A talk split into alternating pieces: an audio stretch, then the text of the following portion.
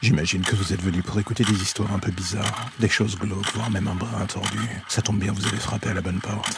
Prenez votre lampe torche, faites attention où vous allez marcher, et n'écoutez pas les hurlements au loin pendant le voyage qui va suivre. Bienvenue dans l'ombre des légendes.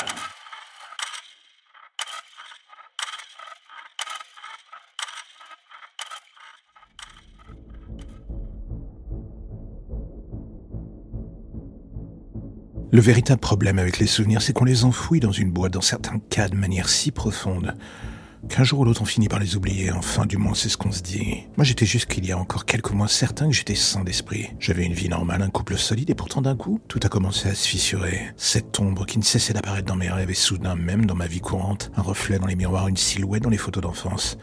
Ce feeling détestable d'être suivi en permanence et ces nuits qui d'un coup se transforment de plus en plus en une espèce de cauchemar quand cette silhouette devient un corps flottant devant ma porte, silencieux et me fixant sans bouger. Un visage en mouvement constant, impossible à définir. Un corps qui semble sortir directement d'un cercueil. J'ai cru en premier lieu à des cauchemars trop réels.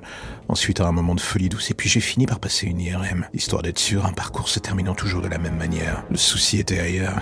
Et si d'ailleurs ce problème c'était moi depuis le début C'est ce que j'ai fini très vite par me dire. Et du coup j'ai creusé. Au début sans la moindre conviction et un jour, j'ai fini par toucher au but. Ce moment plus ou moins particulier où la boîte de Pandore s'ouvre et vous plonge dans ce que vous aviez totalement oublié. Quel effet ça vous ferait de découvrir ou du moins de redécouvrir des années plus tard que votre père était un monstre et qu'un soir vous avez commis un acco qu'un adolescent devrait avoir à faire? Un père alcoolique et violent, une engueulade de trop, des coups qui pleuvent et d'un coup la colère qui monte. Et ce geste qui d'un coup vous revient. Vous vous revoyez le pousser dans les escaliers alors qu'il tenter de vous frapper, encore une fois. Et là, son visage vous apparaît alors qu'il chute et d'un coup, il y a ce bruit de sa nuque qui se brise. Tout cela vous revient en tête d'un coup. Un bruit sec et l'image de corps sans vie en bas des marches. Et là, le flux de souvenirs vous frappe en pleine gueule. Vous vous revoyez cachant son corps dans un champ, mentant à la police, à votre mère, maquillant sa disparition en une fuite, tout ça avec une prétendue maîtresse, si jeune et déjà machiavélique. Est-ce qu'il s'agissait de vous dans le fond, ou d'une autre facette de votre personnalité qui ne demandait qu'à sortir? Peut-être que c'était cette chose qui vous suit. Vous finissez par vous demander si vous n'êtes pas fou, ou moins.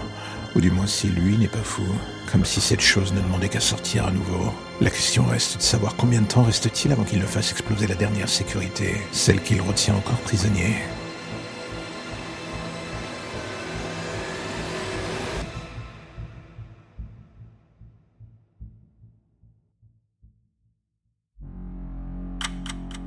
La lumière au bout du tunnel, voilà ce qui vous ramène enfin vers votre petite existence si tranquille.